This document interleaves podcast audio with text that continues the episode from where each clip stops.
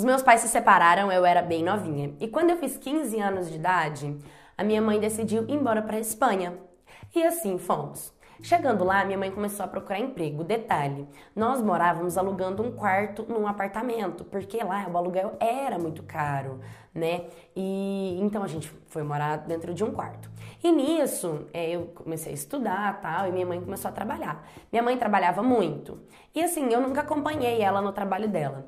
Quando eu fiz 17 anos de idade, minha mãe fez eu assinar um papel de um documento falso, sabe? De uns passaportes. A gente falsificou uns documentos né? Tanto para mim quanto para ela. Lá no documento eu era maior de idade, né? Eu já podia é, é, ser dona do meu nariz, trabalhar e fazer várias coisas. E ela falou que isso era para eu poder trabalhar, porque ela não estava conseguindo sustentar eu sozinha, que eu tinha que começar a agir para a vida, que eu já não era mais menina, que eu já era mulher.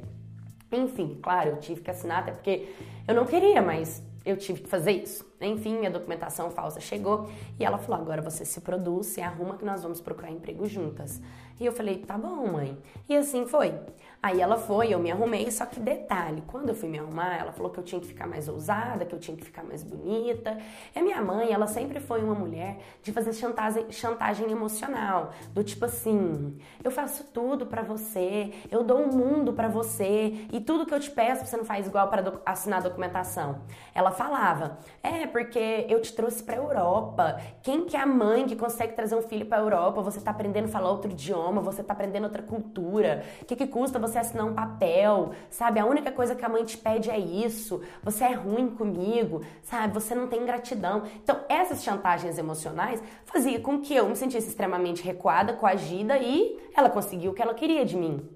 Bom, por que, que eu tô falando isso? Porque ela começou a falar: você tem que andar mais bem, ah, bem, arrumada, você já é uma mulher, principalmente na identidade, né? Identidade falsa. Você tem que começar a andar de acordo com as suas roupas, porque eu ainda tinha uma cabecinha meio de menina, né? Eu tinha, assim, 17 anos, mas a minha cabeça, ou o meu corpo, o meu jeito de ser, de, de vestir, não era de uma mulher, né? E aí ela pegou e né, passou um batomzão vermelho em mim, colocou uma roupa mais sexy e fomos procurar emprego.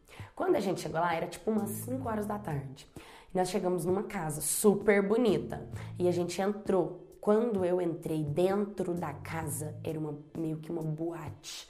Tinha vários daqueles pau assim de polidense, tava numa casa que por fora era uma casa, mas por dentro era uma boate. Tinha escada, cara, era linda a casa. E aí veio um senhor e ficamos várias mulheres. E quando eu olhei pro lado assim, tipo, queria entender o que estava acontecendo. E aí o cara começou a conversar com o outro, começou a conversar e começou a selecionar as mulheres. Aí é que eu entendi que eu estava dentro de um prostíbulo. A minha mãe me obrigou praticamente, né? Me obrigou a ir pro prostíbulo.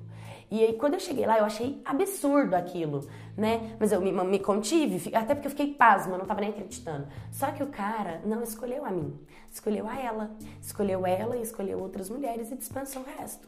E aí, o que, que ela começou a fazer? Começou a fazer chantagem emocional com o cara, falando que não tinha, eu não tinha para onde ir, que eu tinha que ficar lá. E eu não queria aquilo. E minha mãe meio que me obrigando, sabe? Falando que a gente tava passando dificuldade e que eu tinha que ficar lá também, que eu tinha que trabalhar lá também. Cara, a gente começou a, a discutir ali na hora e eu comecei a chorar, falando que eu não queria aquilo, que ela estava me obrigando, que eu era menor de idade, que a documentação era falsa. E por glória de Deus, o homem não me obrigou a ficar lá sabe? Mas aquele negócio, né? Ele deixou eu dormir no quarto da casa e, tipo, o quarto tinha tudo: tinha TV, frigobar, internet, quartozaço, coisa mais bonita. Só que quanto mais você dorme num lugar desse, você tem que pagar nada de graça, né? E eu comecei a querer, tipo, como eu ainda ia pra, pra escola, porque a documentação da escola era verdadeira, né? Então eu ainda era a menina que não era da documentação falsa lá na escola. Então acabou que lá na escola eu me envolvi com um rapaz. E quando eu envolvi com o rapaz, eu peguei e contei para ele toda essa situação.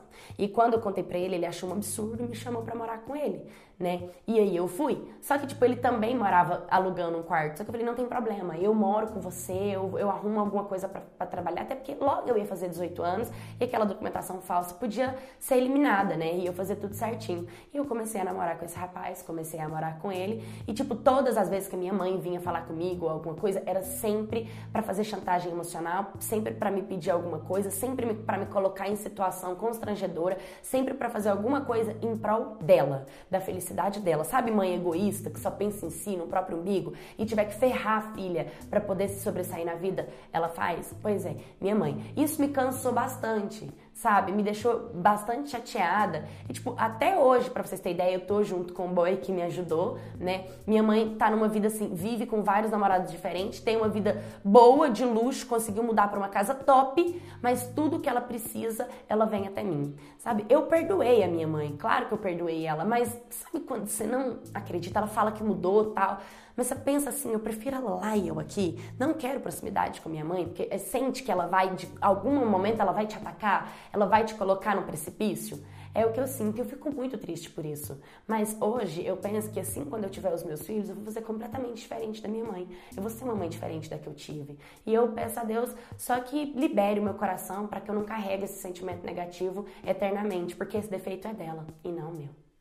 Oi, My Cats, tudo bem com vocês? O vídeo de hoje fala sobre chantagem emocional, né? Porque infelizmente a maioria dos pais tende a, a, fazer isso mesmo. Às vezes a gente começa esse tipo de chantagem com brincadeira e também porque a mãe obriga a filha a fazer coisas bizarras, né? Mas o legal da história é que a menina soube é, sobressair, né? Tipo, ela conseguiu sair daquilo. Ela poderia ter se tornado realmente uma, uma garota de programa e ter se enfiado dentro dessa vida e simplesmente não ter conseguido sair e hoje ter vários traumas, ter, ter várias coisas coisas na cabeça com que fizesse ela ser muito infeliz. Mas ela conseguiu sair desse, desse tipo de situação e conseguiu ter uma visão de fora. Graças a Deus ela conseguiu perdoar a mãe dela e entender que com a mãe dela tem um limite. Infelizmente, gente, tem mãe que é assim que a gente tem que tratar. A gente tem que amar, a gente tem que honrar, mas a gente tem que deixar ela lá no cantinho dela. Porque quando a gente se aproxima, é igual fogo, a gente queima, né? Então é meio que um exemplo pra gente não ficar se culpando tanto quando a mãe da gente tenta fazer chantagem ou quando ela tenta estar tá certa em tudo. Não é porque ela é mãe que ela tem razão em tudo.